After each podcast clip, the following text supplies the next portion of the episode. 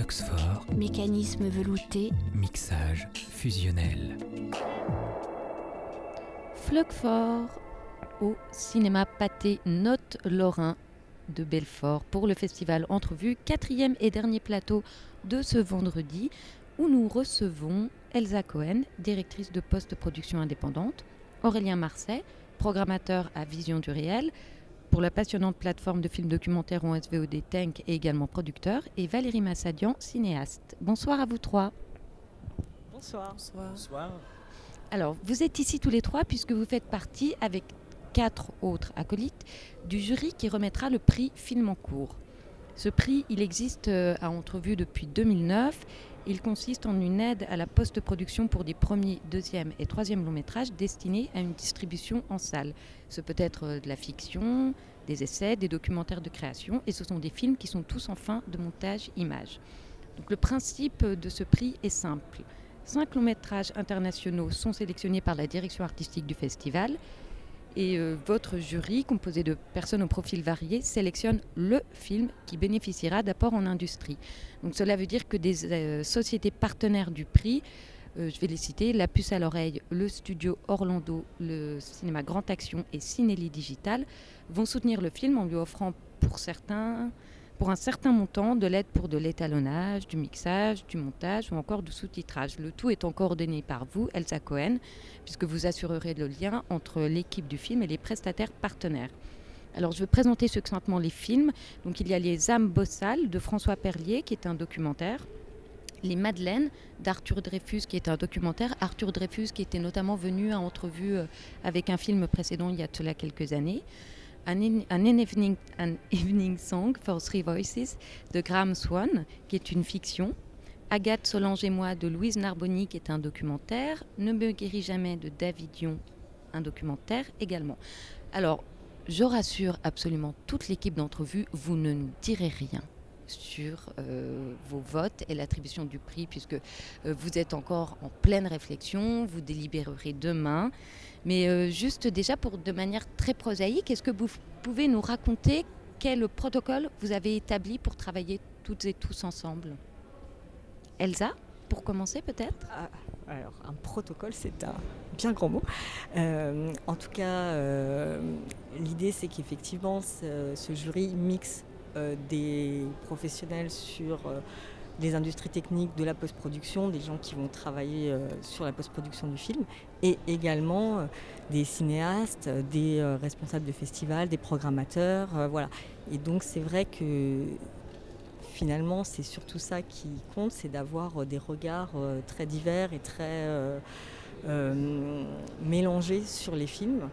Et j'ai l'impression que surtout euh, l'important c'est qu'on qu discute sur euh, la qualité des films et, euh, ensuite effectivement de pouvoir après on a la chance dans ce jury de rencontrer les, réalisateurs de pouvoir discuter avec eux et, de savoir aussi quels sont les besoins techniques. Moi je crois enfin il n'y a pas de protocole c'est c'est un espèce de mélange d'un de, regard effectivement très concret sur qu'est-ce qui reste à faire. Hein euh, sur des films parce que c'est des films qui qui sont pas surfinancés donc qui ont besoin très concrètement euh, d'étalonnage de travail sur le son de travail euh, il y a du travail à faire encore. Et, là où on n'a pas établi de protocole parce que eux il y, en a qui se connaissent depuis très très longtemps et puis il y a les novices euh, dont je fais partie. Et du coup c'est aussi sur un voilà c'est à dire que là où c'est vraiment intéressant c'est qu'on parle de cinéma de forme, d'esthétique, de fond, enfin voilà, et c'est à ce moment-là que ça se décide. Et, c'est ce mélange entre euh, une réalité extrêmement pragmatique des besoins techniques et, euh, qu'est-ce que c'est un film et, pourquoi celui-là et pas un autre. Mais en fait, euh, c'est vrai que quand je posais la question du protocole, c'est comme, comme ce sont des films qui donc ne sont pas terminés, est-ce que c'est vrai aussi que euh, le caractère de ce prix, c'est que ce prix, il, il, va permettre à certains films d'aboutir et peut-être que sans ce prix, euh, le film euh, n'aurait pas forcément la même forme euh, finale, enfin, euh, serait peut-être pas aussi euh, peaufiné ou, euh, ou affiné. Donc, euh, donc, donc il y a vraiment une Ah sorte mais c'est de- hyper important ouais. comme prix. Enfin moi ayant été de l'autre côté, pas ici mais parce que ça existe à d'autres endroits. Euh, voilà, tu, es arrivé à un, à un moment de travail où il te reste à faire la dentelle. Euh, et la dentelle c'est quand même très très très très très important parce que parce que voilà moi j'ai eu une expérience de mon premier montage son où j'avais pris plan par plan avec le mec hein, et qui m'a dit je vais, les- je vais travailler un petit peu et puis je reviens tu reviens dans trois jours et qui m'avait défoncé mon film mais, mais vraiment. Il n'y avait plus de film. Donc c'est un moment crucial en fait parce que c'est vraiment les dernières euh, c'est de la dentelle quoi. Tu peux détruire un film par un mixage euh, Surtout le travail du son, après l'im- l'image aussi, mais, euh, mais, je, dirais que c'est moins périlleux l'image que le son. Le son, c'est vraiment très très important. Et tu peux complètement détruire un film euh, par un montage foireux, par un mixage euh, dégueulasse ou, hyper vulgaire. Enfin, il y a mille. Donc c'est ça qui est intéressant aussi dans les rencontres, j'imagine, qu'il va y avoir demain, c'est, d'avoir ce dialogue sur les intentions des réalisateurs, sur les désirs qu'ils ont de, d'emmener leur film, tu vois, parce que là, tu quelque chose à plat. Enfin, à plat, qui est déjà extrêmement travaillé, hein, mais, mais c'est. Voilà, il y a. il y a- là, ça- ça- les bras vont s'ouvrir, quoi, et donc c'est comment ils s'ouvrent les bras. Je fais de la poésie à deux balles, c'est nul. Non, mais je crois, je crois, qu'on- je crois que c'est un peu ça. Aurélien, sur cette question justement de, l'accompagnement, et que c'est vrai que bah, euh, voilà, Va- Valérie le dit, euh, vous parlez de cinéma, mais que vous parlez de cinéma, vous parlez peut-être autant de- des œuvres et de l'intérêt peut-être que les œuvres suscitent chez chacune et chacun de vous, que aussi du, rôle et de la nécessité peut-être pour certaines œuvres plus que pour d'autres de, de, l'obtention de, ce prix. Ouais, c'est vrai que c'est euh, très différent d'un, jury traditionnel où on voit des films finis, où les films ont fini de. Enfin, sont en train de naître, sont en train de rencontrer leur public. Là, c'est vrai que les films ne sont pas encore dévoilés. C'est encore. euh, comme tu disais, Valérie, il y a encore de la, de la dentelle à faire. Et donc là, c'est vrai que bien sûr, on va discuter de cinéma, on va discuter de, de goût, de forme, de, de, de couleurs, de... mais aussi il y a. euh, il y a une question qui est la nécessité euh, d'un prix, quel travail il y a à faire. Et donc là, je pense que ça va être aussi ça les discussions demain pour euh, les membres du jury qui font partie euh, du, des, partenaires, de savoir quelles sont vos attentes, quels sont vos, quels sont vos besoins. Donc, ouais, moi, c'est vrai que moi, je me place plutôt du côté des, des- enfin, en tant que programmateur. C'est vrai que je vois beaucoup de films qui sont pas mixés, pas étalonnés, rien. Donc on choisit vraiment sur le montage du film, sur le, le fond, sa forme. Et quand on les voit en salle ensuite, parce que souvent on les découvre pendant le festival, où ils sont passés par euh, des mixages, des, des- le sur, mixage, étalonnage. Et là, c'est vrai que sur des films où on voit qu'il y a eu, qui ont eu la chance de pouvoir bénéficier d'une vraie post-production, là, ça, éclate sur l'écran, c'est absolument magnifique, c'est hyper émouvant de, de voir ça quand on a vu quelque chose sur, euh, voilà, bien en amont et qu'on découvre ça en grande salle, c'est très émouvant. Elsa?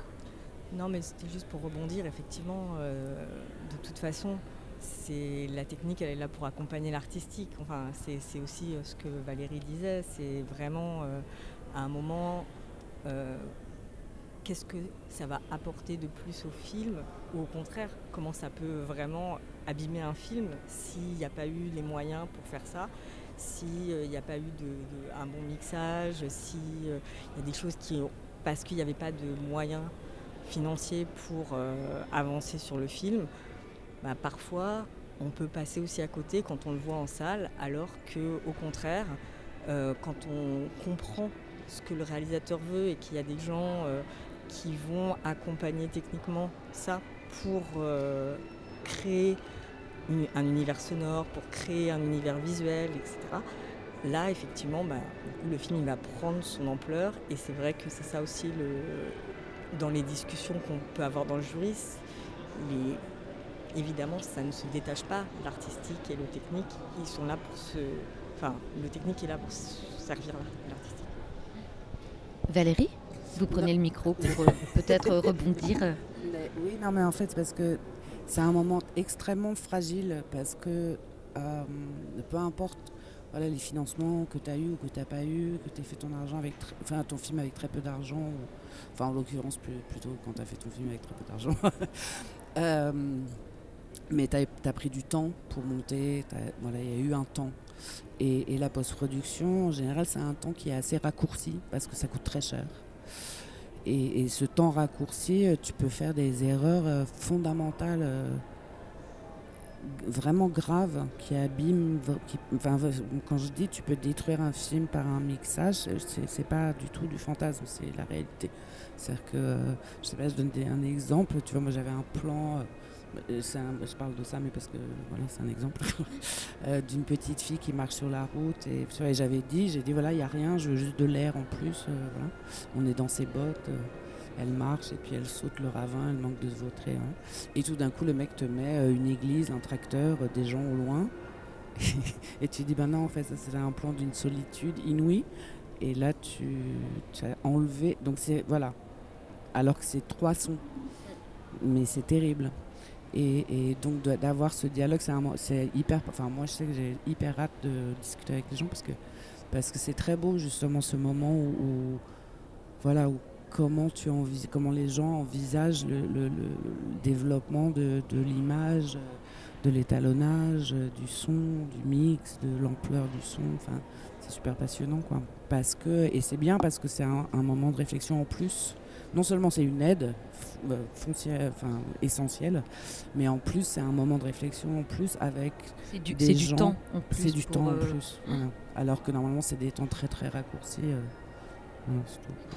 mais c'est vrai que, euh, bah, ne serait-ce que par la manière dont on qualifie ces, moments-là, post-production, étalonnage, mixage, moi en tant que béotienne, enfin n'étant pas euh, vraiment du côté de la fabrication des films, j'ai toujours euh, tendance à voir ça uniquement du côté technique, alors que comme vous le dites Elsa, en fait les deux sont intrinsèquement liés, et ce sont des moments où continue de, de se penser l'écriture et la dramaturgie du film.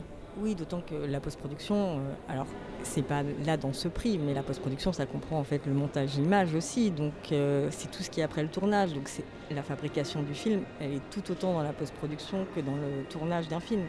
Euh, tous les éléments sont, hyper importants. effectivement, on connaît bien le montage image, qui est voilà, une part très importante de la post-prod, mais toutes les autres étapes, euh, le montage son, le mixage, l'étalonnage, les effets spéciaux, euh, le graphisme, tout ça, ça contribue à faire vivre euh, le film dans, sa totalité.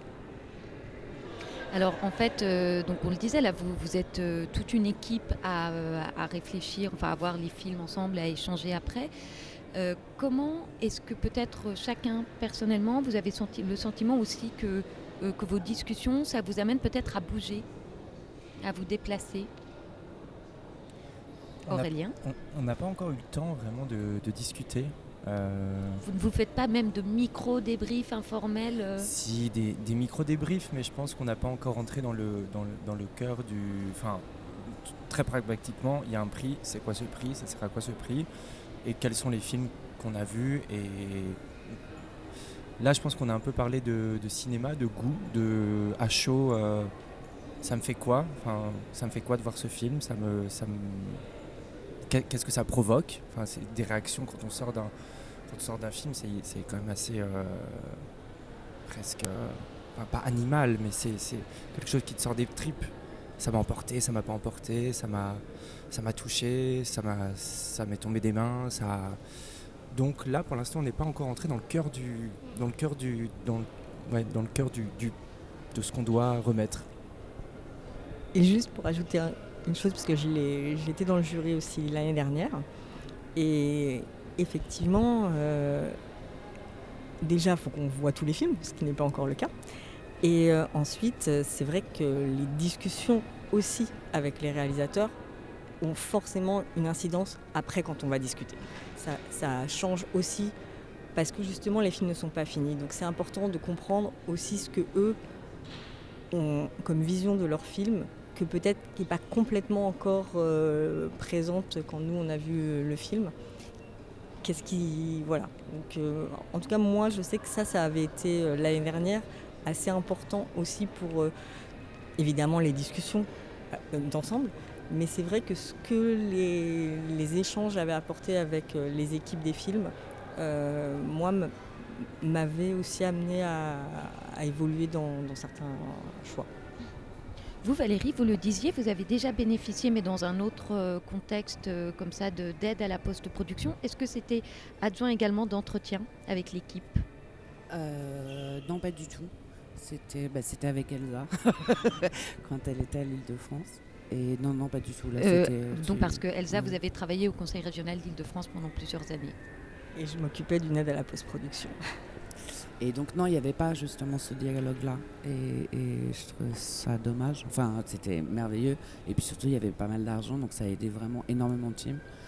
Et, mais là, voilà, c'est pour ça que, enfin, voilà, elle, elle, vient de le dire, et moi je l'avais dit avant, ça c'est très beau d'être dans, dans, ce dialogue à ce moment-là du travail, parce que euh, bah Parce que tu es en face de, de, désir, de volonté, de, de politique au sens, au sens essentiel et pas politicien. C'est quoi, quoi ce film et, en quoi il tient et, et de la part de, voilà, de celui qui l'a fait ou de celui ou celle qui l'a fait. Et ça, c'est, c'est vraiment intéressant, autant pour eux que pour nous, je crois.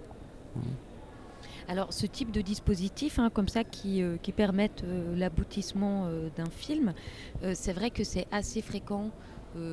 Ben, notamment dans, le cadre de, festivals. Si on prend par exemple le festival Vision du réel, pour lequel vous travaillez, Aurélien Marseille, il y a notamment Vision du réel Industrie, qui, où donc il y a toute une flopée de, de prix et d'aides euh, euh, où, ça peut aller de, l'accréditation pour certains festivals à des aides euh, à la post-production, souvent en partenariat avec d'autres structures. Je pense notamment à l'une qui se fait en partenariat avec Tank, cette super plateforme de films documentaires en SVOD.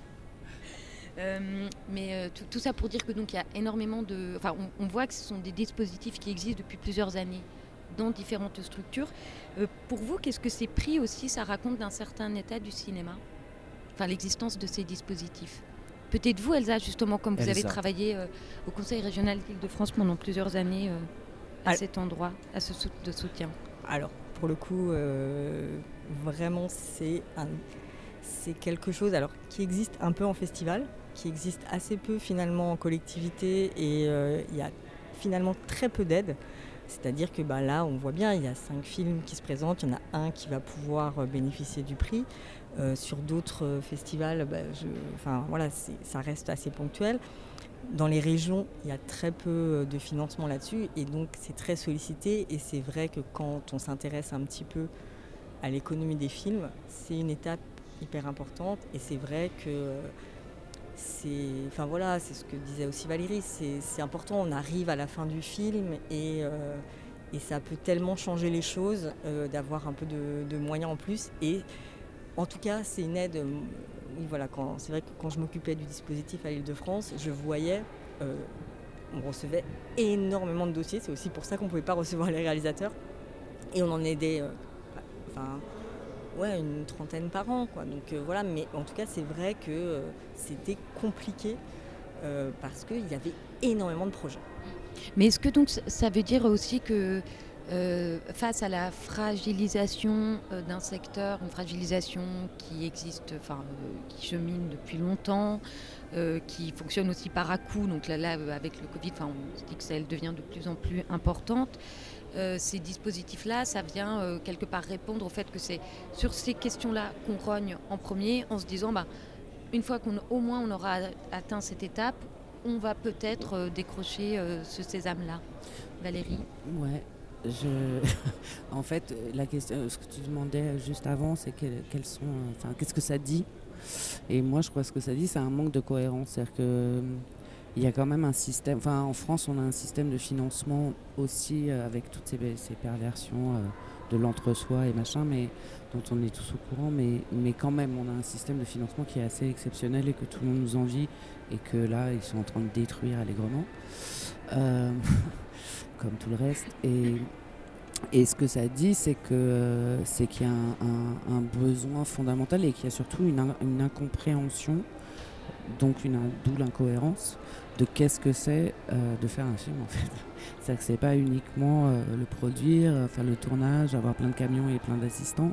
C'est un, cheminement. Un réalisateur il porte un film pendant, au meilleur des cas, deux ans.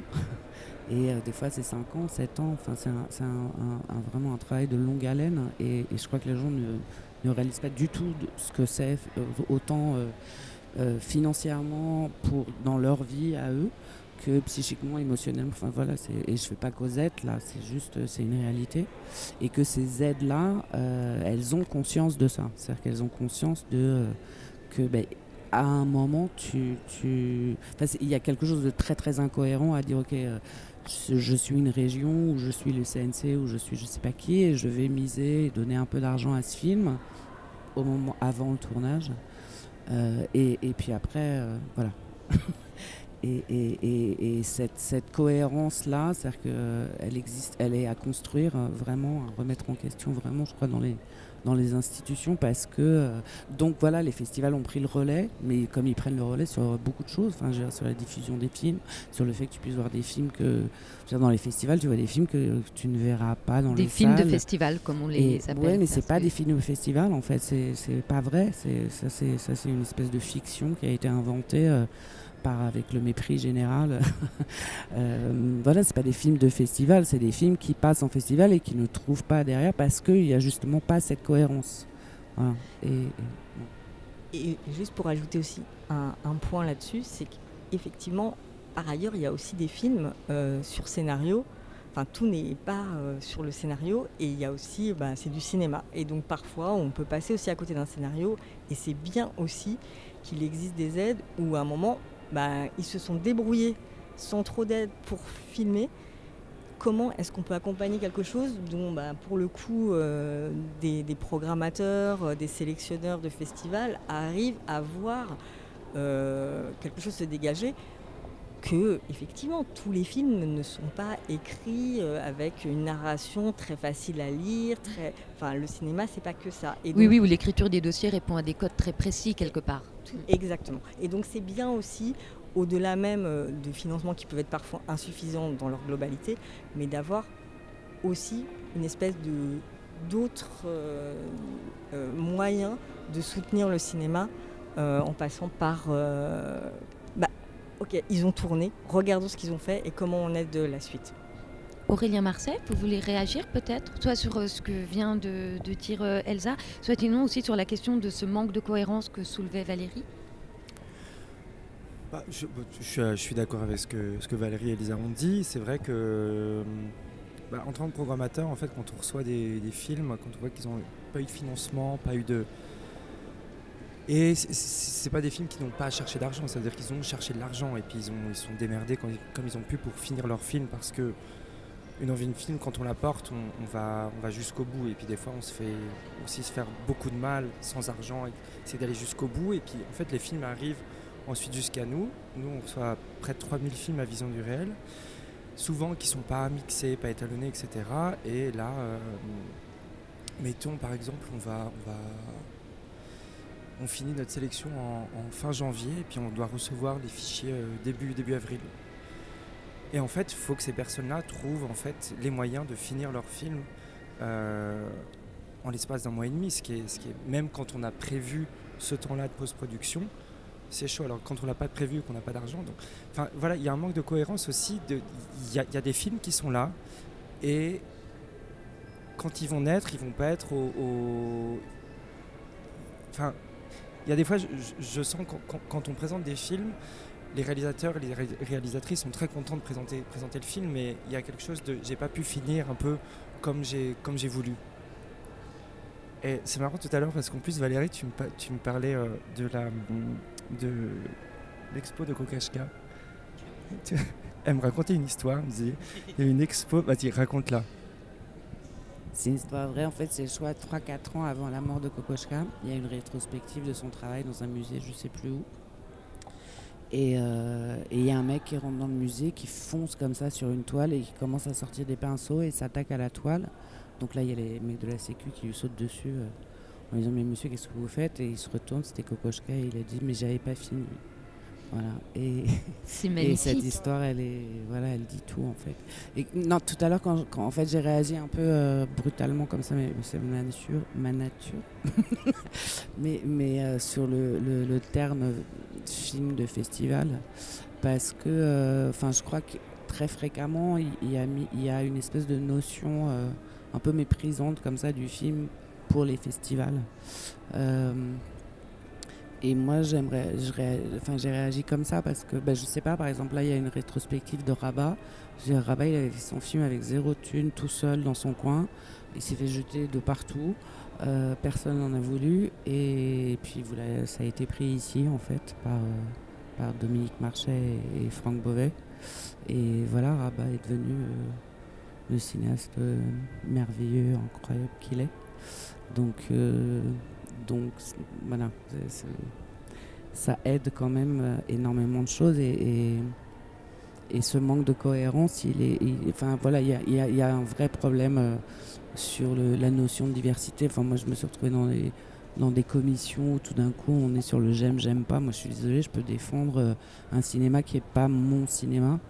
Mais euh, parce qu'il y a quelqu'un, parce qu'il y a une vraie proposition de cinéma, parce qu'il y a vraiment quelque chose qui, qui remue euh, au monde.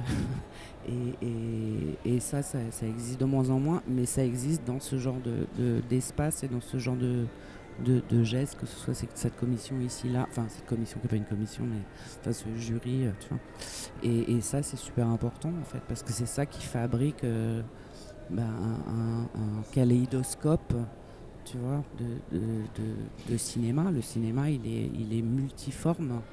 Et, enfin, je sais pas, moi, j'ai toujours été confronté à des gens. euh, je prends mon exemple, mais parce que je peux parler que de ce que je connais, mais tu vois, d'avoir des paysans euh, dans mon bled qui viennent et qui me disent Ah, mais pourquoi on voit pas plus de films comme ça, tu vois? Et ça, je l'ai entendu 250 000 fois, pour de vrai. Donc euh, cette notion de penser que les, tu vois, on, on sait euh, ce que les gens veulent voir, non, ils veulent Non. pas. En fait, ils veulent pas voir Mm. ça. En général, veulent- on pense mal quand on Ouais, pense à la place vraiment. de l'autre. Mm. Mais c'est. euh, ouais. Ce, ce truc film de festival, moi, on me l'a dit sur, sur le, un film que je produis en ce moment. Et on m'a dit Ah, mais alors, euh, c'est quoi ton film là? C'est un film de festival? Je dis Bah. Bah, peut-être, mais en fait, un film de festival, moi, par exemple, je, prends par exemple mes parents qui sont pas du tout cinéphiles. Quand ils sont commencé à s'intéresser au festival, parce que je les ai invités, je leur dit Bah, venez, venez voir des films. Et puis ils m'ont dit Ah, mais c'est super ces films, où est-ce qu'on peut les voir? Je dis Bah. Bah, pour l'instant, euh, on les voit en festival, on aimerait bien les voir ailleurs, mais voilà. Donc, film de festival, ok, pourquoi pas, mais oui, mais ces films de festival, il faut qu'ils soient vus ailleurs. Il faut qu'il faut qu'il faut qu'il voilà, faut, faut que ça sorte et puis d'essayer de de dire que bah, ces films ne sont que pour un certain public. Ça voudrait dire que ça voudrait réduire les festivals à un certain public et ça voudrait aussi essayer de réduire le public à un certain type de cinéma et c'est absolument pas le cas parce que enfin moi aussi enfin en tant que programmateur il y a des films que je programme qui sont pas mon cinéma mais je sais pourquoi ils sont là et je sais ce qu'ils font dans le monde et je sais ce qu'ils font ce qu'ils peuvent faire à certains publics à, des publics et voilà. Donc faut ouvrir un peu et puis Mais c'est vrai que vous avez raison tous les deux sur cette, euh, cette expression film de festival. Il y a une réversibilité dans cette expression selon par qui et depuis où elle est employée. Soit euh, elle peut être la, euh, la, la signalisation d'une forme de condescendance par rapport à un certain type de cinéma. Enfin, comme vous dites, Aurélien Marseille, qui ne serait visible que par certaines personnes dans certains endroits et à d'autres. ou sinon, ça peut être aussi juste désigner le fait que, hélas, c'est plutôt une sorte de déploration du fait qu'il y a des films aujourd'hui qui ont du mal à être distribués ailleurs. Et d'ailleurs, certains festivals, justement, mais je crois même comme entrevue, mettent en place des prix pour, euh, pour la diffusion et pour la distribution, pour essayer d'accompagner et se dire que ben, euh, euh, il faut arrêter comme ça de, sectoriser et de, et de cataloguer en pensant voilà, qu'un qu'un certain film ne toucherait qu'un certain public. Oui, non, mais c'est vrai que même bah, quand je travaillais en région, c'était une des questions sur lesquelles, pour moi, c'était la suite logique euh, de l'aide à la post-production, c'était euh, d'avoir une aide sur la diffusion. Et effectivement, alors, il y avait des aides de manière générale, il y a beaucoup d'aides au festival, Mais c'est pareil, c'est les festivals qui font un vrai travail euh, pour montrer des films qu'on ne voit pas ailleurs, pour rechercher ça. C'est pas forcément les festivals qui sont le plus soutenus. Euh, voilà. Et donc ça, c'est vrai que c'est une vraie question. Euh, et puis moi, je vais faire ma lourdingue, mais enfin, il y a vraiment quand même, je suis obligée, il y a quand même vraiment un truc de que je trouve absolument terrifiant, mais depuis que je suis petite, c'est que, euh, c'est que la culture euh, n'appartiendrait que, enfin, tu vois, le, sensible n'appartiendrait qu'aux sachants qui sachent, euh, donc à une classe sociale particulière, alors que c'est faux. Moi, je suis désolée, les plus belles choses que j'ai entendues sur mes films, elles sont venues de gamines au Chili de 15 ans hyper énervées euh, qui se bastonnaient avec les flics parce que c'était les manifestations et qui m'expliquaient que je faisais des films euh, par là en se tenant entre jambes. Euh, ou du paysan qui me disait tu l'aimes la terre quand je regardais ton film c'est comme si j'en avais sur les mains. Donc là les cahiers du cinéma ils peuvent aller se rhabiller en fait. Non mais il y a vraiment voilà et, ce truc là il est moi je le trouve insupportable en fait. C'est que je trouve ça d'une condescendance et d'un mépris de considérer que que les gens ne peuvent que bouffer du ch'ti, euh, tu vois. Enfin, j'ai rien contre les ch'tis. Euh, enfin, si, je déteste, voilà, mais pas les gens. Hein, le oui, film. oui, le, film. Bienvenue chez les ch'tis. Euh, voilà, je trouve qu'il y, a. Enfin, je sais pas comment. C'est drôle parce que moi, je m'étais intéressée. Je sais pas si vous connaissez l'histoire de, du mec qui avait fait le syndrome de Stendhal. Avec, enfin, pas le syndrome de Stendhal, en fait, il a, qui avait volé une peinture de un Rembrandt, le petit le, garçon à la bulle de savon. Vous la connaissez cette histoire? Ah, C'est magnifique. Non, moi je ne pense Donc pas. Donc c'est un mec euh, genre vraiment famille prolo. Son père est alcoolo, il lui met sur la gueule, sa mère. Hein. et sa mère, en, en, pour s'échapper comme ça de temps en temps de la, de la vie familiale euh, très violente et désagréable, va au musée. Et un jour, il l'emmène, elle l'emmène. Et il a, je sais pas, genre 7-8 ans. Et il voit ce tableau qui a un petit tableau et il en tombe genre red dingue. Et la vie passe et en fait son travail il est il est euh, il est euh, il installe des trucs de, des alarmes de sécurité dans les bâtiments. Il est marié, il a des enfants, ça. Et, et un jour, dans le musée de sa ville où il habite, il y a ce tableau. Et il s'enferme, enfin il se démerde pour se faire enfermer dans le musée, il le vole et il le garde caché, il l'a gardé caché, je crois, à 20 ans. Personne ne savait où il est. Et au bout d'un moment, il avait une pièce, enfin une cachette chez lui. Personne n'était au courant. Et il s'enfermait comme ça avec le tableau. Et il expliquait que voilà que l'enfant sur la peinture, c'était lui. Et que Rembrandt, c'était son père. Et que, enfin voilà, il avait tout un délire euh, comme ça. Et au bout d'un moment, il a craqué. En fait, il n'arrivait plus à, à, vivre avec ce secret. Il est allé chez les flics, il a rendu le tableau. Et, je crois qu'il n'a pas fait de prison parce que justement il y avait eu, il y a une psy qui a expliqué que voilà que c'était un, rapport au, sensible tel qu'il était submergé euh, émotionnellement par cette peinture. Donc voilà, bref, euh, je suis désolée, je raconte des histoires qui durent des plombs et tout, c'est hyper pénible. Mais, mais voilà, ce truc de, de, de, considérer que, que parce que euh, un film va avoir, des, je sais pas, n'importe quoi, un plan, euh, des plans de une minute, euh, alors que la majorité des plans font 7 secondes, les gens n'ont pas accès. Enfin, je, trouve ça terrible en fait d'imposer ça. voilà, je trouve ça monstrueux et ça fait qu'on vit dans un monde de merde. voilà, c'est mais ça renvoie à cette question de la réception. Euh, ça me fait penser à Xavier Douroun, qui était euh, commissaire d'exposition, qui a été l'un des co-directeurs euh, du consortium Centre d'art contemporain à Dijon. Et en fait, lui, il disait notamment que, enfin, il se posait pas la question du public lui, il se. Enfin, ou en tout cas, c'était une question qui, faisait, qui venait après. Que ce qui comptait, c'était les œuvres, la place que les œuvres allaient prendre dans l'espace d'exposition, mais que tous ces discours sur le fait, ah, il faut penser à la réception du public, pour lui, c'était bullshit. Et c'était une sorte de, voilà, de populisme. Oui, il y a un cinéaste un jour qui m'a dit, enfin, je le nommerai pas ici, mais qui m'a dit, euh, voilà, enfin, mon film, je l'ai fait, il est fini, il m'appartient plus. Enfin, il m'appartient plus, maintenant je le lâche. Et et les personnes qui le voient, enfin s'il y a des personnes qui le voient, ils en font ce qu'ils en veulent.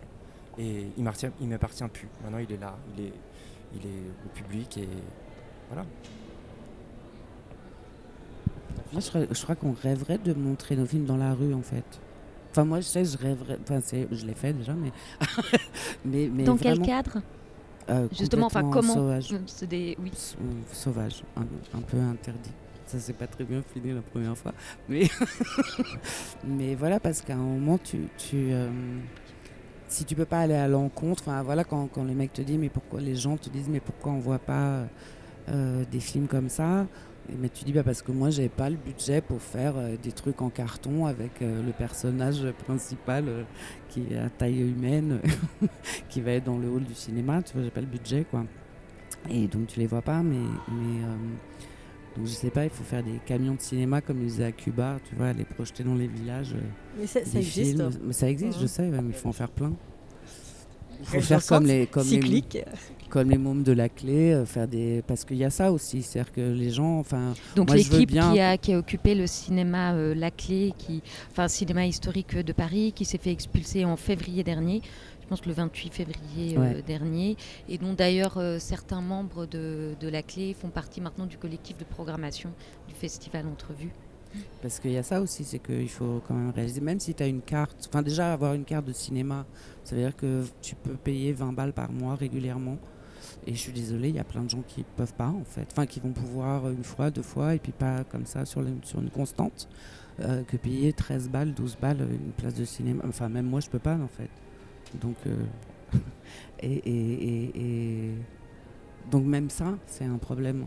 C'est-à-dire que c'est pas il y a trop de films euh, ou je sais pas quel euh, c'est pas ça le problème. Le problème c'est qu'à un moment il y, a un problème de circulation, comme il y a un problème de circulation de l'argent euh, à tous les endroits, c'est toujours un problème de circulation. Il y a un problème de rééquilibrage aussi. Enfin voilà, rééquilibrer les choses et c'est vrai que ben voilà, on est dans la post-prod, peut-être ça rééquilibre un tout petit peu, ça donne un peu une meilleure place à des films et après peut-être qu'ils peuvent trouver euh, un budget pour de la diffusion, trouver des gens pour la diffusion. Enfin voilà, c'est, en tout cas c'est euh, oui oui c'est, important parce que il y a, y a a l'impression qu'il n'y a pas la place pour tous les films et ça c'est pas possible. Bah, c'est vrai qu'en tous les cas, mais que ce soit aussi bien dans le champ du spectacle vivant que du cinéma, euh, quand, quelque chose dysfonctionne, on dit soit il y a trop de spectacles, soit il y a trop de films. On ne se pose pas du tout la question de la diffusion, en fait, et la manière, enfin, ou pas suffisamment. Mais alors, euh, nous allons bientôt devoir vous laisser, mais avant, j'aimerais bien juste qu'on termine par un petit pas de côté avec une grosse question. Euh, qui est donc, puisque vous avez évoqué la question de, la projection en salle, et c'est vrai que ben, depuis les, euh, confinements successifs, euh, la fréquentation des, salles de cinéma s'est effondrée. il y a eu notamment en France des états généraux du, cinéma qui ont eu lieu à l'Institut du c'était une demande pour des états généraux. en fait, les états généraux n'ont pas eu pas lieu. encore eu lieu. Oui, voilà, on attend. Mais en tout cas, déjà, ne serait-ce qu'une sorte d'assemblée générale appelant à la tenue d'états généraux euh, du cinéma, ça, ça s'est tenu euh, début octobre euh, à Paris. Vous, chacun, par rapport à, vos, à, votre travail, est-ce que vous, vous, participez à des groupes de réflexion? Enfin, Ou en tout cas, est comment est-ce que vous avez le sentiment que vous-même ou que la profession peut-être saisit ou pas de, de ces enjeux-là?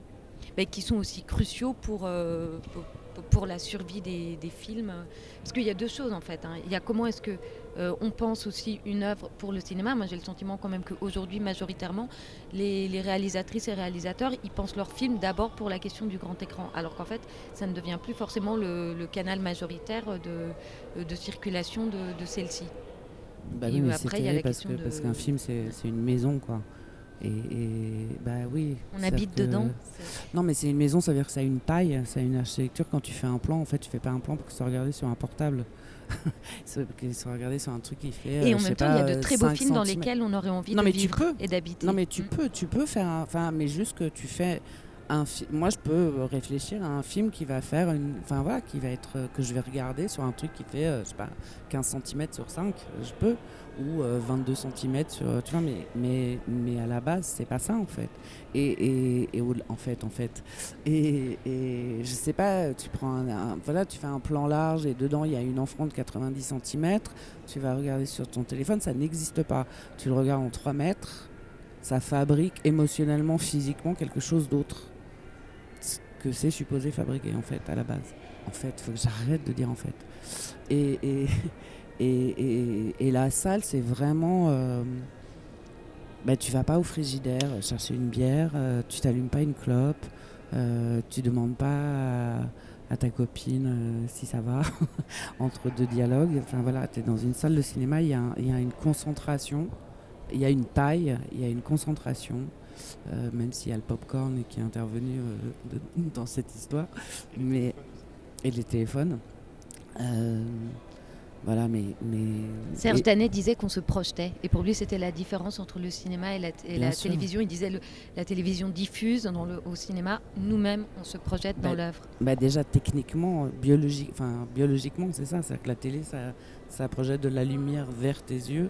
Alors que le cinéma, ça projette de la lumière sur. Euh, donc c'est déjà. Physiquement, c'est autre chose. Quoi. Donc physiquement, tu ressens forcément autre chose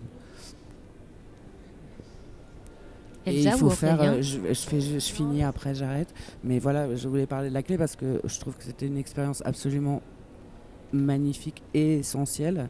C'est que tout d'un coup, euh, qu'il y ait des espaces où tu payes euh, ce que tu peux.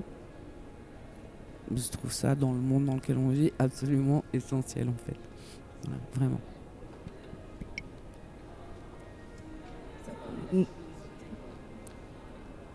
Tout à fait d'accord avec euh, ce qu'a dit Valérie, mais euh, je voulais juste rebondir sur euh, ta question en fait. C'est effectivement le.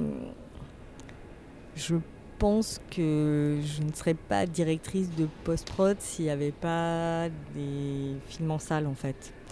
c'est quand même un, un, métier où on voit une exigence de, sur tout sur euh, l'image, sur le son.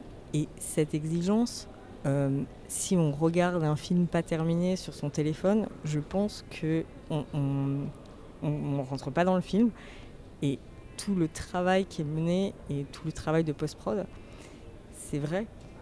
Peut-être ça changera. Euh, voilà, je ne sais pas si c'est souhaitable ou pas. En tout cas, moi, c'est vrai que ce qui me parle, c'est quand même la, salle.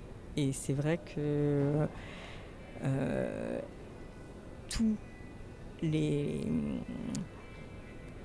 toute l'énergie qui est mise pour euh, faire des films, elle est mise quand même pour que ce soit vu en salle. Voilà. Et ça, quand on travaille en direction de post-prod, c'est un truc euh, qui, qui, est vraiment hyper fort. Aurélien Marseille, est-ce que vous seriez programmateur s'il n'y avait pas de film en salle? Non, bah si, vous n'en aviez pas vu. Non, non, non, ouais. Et c'est vrai que moi, dans mon métier, je, enfin, métier, dans mon activité. Ah, c'est drôle, juste, pardon, on a parlé très vite avec Geoffrey Speno de ce truc. Est-ce que c'est métier, profession, travail, fonction, enfin, euh, que ce soit la, la, question du programmateur ou du critique, sur la difficulté Bah, peut-être, je sais pas. C'est un non, travail. Mais peut-être fonction, fonction parce qu'en fait, c'est une équipe, c'est un collectif, donc ça dépend de l'organisation, mais c'est toute une équipe qui avance pour organiser un événement qui a lieu une fois par an. Et moi, par exemple, les films, je les vois souvent, euh, ceux que je programme, je les vois deux fois. Maximum, je les vois deux fois. Je les vois une première fois, je les propose aux autres, on en parle. Et puis, il s'avère que je dois écrire un texte sur le film, donc je le revois pour écrire un texte. Et en fait, la fois où je le vois vraiment, c'est quand je le redécouvre en salle euh, pendant le festival. Quand il est, d'ailleurs, quand il souvent il est, bah, il est post fini, post-produit, etc. Euh, vraiment fini, fini, quasiment. Et là, je redécouvre le film et c'est, ça n'a rien à voir. Enfin, ça n'a absolument rien à voir. Et certes, je suis aussi programmateur pour euh, cette formidable plateforme Tank.fr.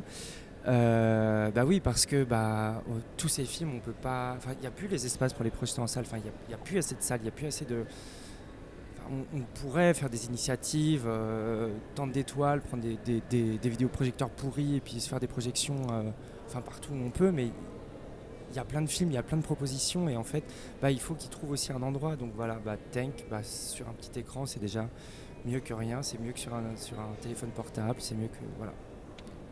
Et Valérie? Ouais, ouais, non, mais c'était pas du tout, euh, c'est pas du tout, enfin, en fait, c'est pas du tout antinomique ces deux choses-là. C'est-à-dire que c'est juste de comprendre que ce que tu vis en tant qu'être humain euh, en face d'un film, assis dans une salle devant un écran qui est fait entre 3 et 4 mètres, avec du son euh, dont tu n'as pas forcément conscience, euh, qui est tout autour, hein, parce que euh, voilà, il y a un truc qui s'appelle le 5.1, qui est une invention merveilleuse, où tout d'un coup il y a un vent qui est derrière, dont tu que tu ne conscientises pas, mais ton corps. C'est-à-dire que voilà, en fait, dans une salle de cinéma, tu es un corps en face euh, de quelque chose de vivant qui est un film, et que devant devant la, une télé, enfin je n'ai pas la télé, mais devant un écran d'ordinateur, hein, c'est autre chose, c'est un autre rapport, c'est une autre émotion, c'est une autre politique en fait. Vraiment, je suis désolée, je ramène toujours le, truc de politique, mais ah, vraiment. il ne faut surtout pas s'en excuser. c'est complètement autre chose quoi. et, et donc c'est pas antinomique, c'est juste, c'est, évidemment, Tank c'est génial. Enfin, il y a plein de plateformes, à part Netflix, mais il y a plein de plateformes qui sont merveilleuses et qui proposent des vraies choses et c'est très bien que ça existe. Et il y a plein de médiums comme ça qui, et puis ce serait complètement débile euh, et arriéré de dire ah non il faut pas, c'est pas ça le propos, c'est juste que les, d'arriver à, comprendre que c'est vraiment deux expériences humaines foncièrement différentes, mais foncièrement différentes. Moi, je sais des gens qui ont vu euh, euh, mon film sur euh, leur écran d'ordi euh, en allant bosser. et puis qui l'ont vu un mois après en salle et qui m'ont dit putain mais il est incroyable en fait ce film. J'avais pas vu ça j'avais pas vu ça j'avais pas vu ça. Parce que c'est pas que tu l'as pas vu c'est que c'est que tu il n'y a pas de corps. Tu n'as pas de corps quand tu es en face d'un écran. Dans une salle tu as un corps. Enfin je crois vraiment c'est physiquement autre chose quoi quand tu fais le mix euh, et que tout d'un coup euh, tu mets des sub-basses parce que, euh, je sais pas, n'importe quoi, es sur un bateau de pêche et il y a le moteur comme ça qui et que tu, tu travailles ça parce que tu as envie que ça remue un peu le vent, ton ventre, enfin le ventre de celui qui regarde et que ce soit un peu désagréable, et ben, et ben ça, pas, ça passe pas par le cerveau, mais physiquement tu l'as et tu le ressens et ça fabrique quelque chose et ça fabrique quelque chose de la compréhension du film. Alors que si tu regardes sur ton ordi c'est en stéréo c'est en face il n'y a rien enfin voilà. C'est autre chose. Juste c'est autre chose. Très bien. C'est autre chose mais je voulais juste rajouter une chose. Peut-être que l'aura d'un très grand film de cinéma n'est pas complètement euh, tuée détruite par la réduction d'un écran de téléphone. Comme par exemple euh, une très grande photographie si on la photocopie va normalement rester une image qui, tient lorsqu'on la regarde. Ouais, mais la moi j'adore la photocopie, je fais plein de collages en photocopie et je suis une grande fan de photographe, mais, mais je garde toujours la taille. C'est vrai qu'il y a le rapport à la taille. La reproduction n'est pas la réduction. Tout à fait. Pour moi, c'est le rapport à la taille. C'est-à-dire que, euh, voilà, entre, je sais pas, n'importe quoi, une photo Walker Evans euh, sublime, et tu fais une photocopie euh, sur un vieux photocopieur un peu pourri. Mais ça a une âme, mais moi je garde la taille. Et c'est vraiment un problème de taille pour moi. Et c'est vrai que cette réduction de l'écran, elle existait, euh, y compris bah, par exemple pour ma génération, là j'ai 40 ans, et j'ai découvert le cinéma sur un écran un peu pourri d'une télé, téléphone Funken, il fallait taper dessus sur le côté pour que la couleur reste. Et finalement, c'est j'ai eu quand même des émotions, des, très grands films qui m'ont touché. Mais c'est vrai qu'ensuite, de les avoir découverts sur grand écran, là, il y avait d'un seul coup euh, une dimension supplémentaire qui arrivait. Mais la télé, je crois que. Enfin, moi, je sais Moi, j'étais interdite de télé quand j'étais enfant. Et, mon grand-père. Euh, mon grand-père, mon grand-père maternel, en Bretagne, il regardait euh, le ciné-club, le cinéma de minuit. Et moi, je me planquais la porte était entrouverte, donc j'étais allongé dans le couloir comme ça. Et jusqu'au jour où il a eu envie de pisser, il a fallu me marcher dessus. Et donc après, c'est devenu notre secret. Alors je crois qu'il vient un peu de là parce que c'était secret. Mais la télé, il y avait quand même un. je crois que c'était beaucoup. Il y avait quand même un rapport. Euh, enfin, aujourd'hui, je sais pas parce que moi, ça fait 15 ans que j'ai pas la télé, mais il y avait, quand même un rapport un peu collectif à ce que tu regardais. C'était un rendez-vous quand même. C'était un rendez-vous. Enfin, tu vois, y on ne pouvait pas l'interrompre, contrairement à un film sur un téléphone qu'on peut voilà. arrêter. Et, et, sur un ordi, tu fais pause, tu vas pisser, tu vas te faire des pâtes, je sais pas quoi. T'appelles ta meuf. et alors que voilà, la télé, c'était tu t'asseyais avec, euh, je sais pas, ton père, ta mère, euh, tes grands-parents, peu importe. Et tu regardais, voilà. Et, puis si ça t'aimait pas, t'allais te coucher. Mais euh, mais il y avait encore ce rapport d'attention, juste en fait d'attention. Donc moi, voilà, c'est un problème de taille et d'attention. Très bien, mais merci beaucoup à vous d'être, à vous trois d'être venus nous voir. Merci à vous. Merci. J'imagine que vous allez continuer votre parcours de, de spectatrices et spectateurs ce soir. Exactement. On va avoir le rabat, mais direct. Voilà, donc euh, Flux Force est terminé pour ce soir. On se retrouve demain pour la dernière émission. Cette émission était donc assurée par Nicolas Bézard au micro avec euh, Caroline Châtelet et à la réalisation Olivier Legras. Bonne soirée. Fluxfort, Mécanisme velouté, mixage fusionnel.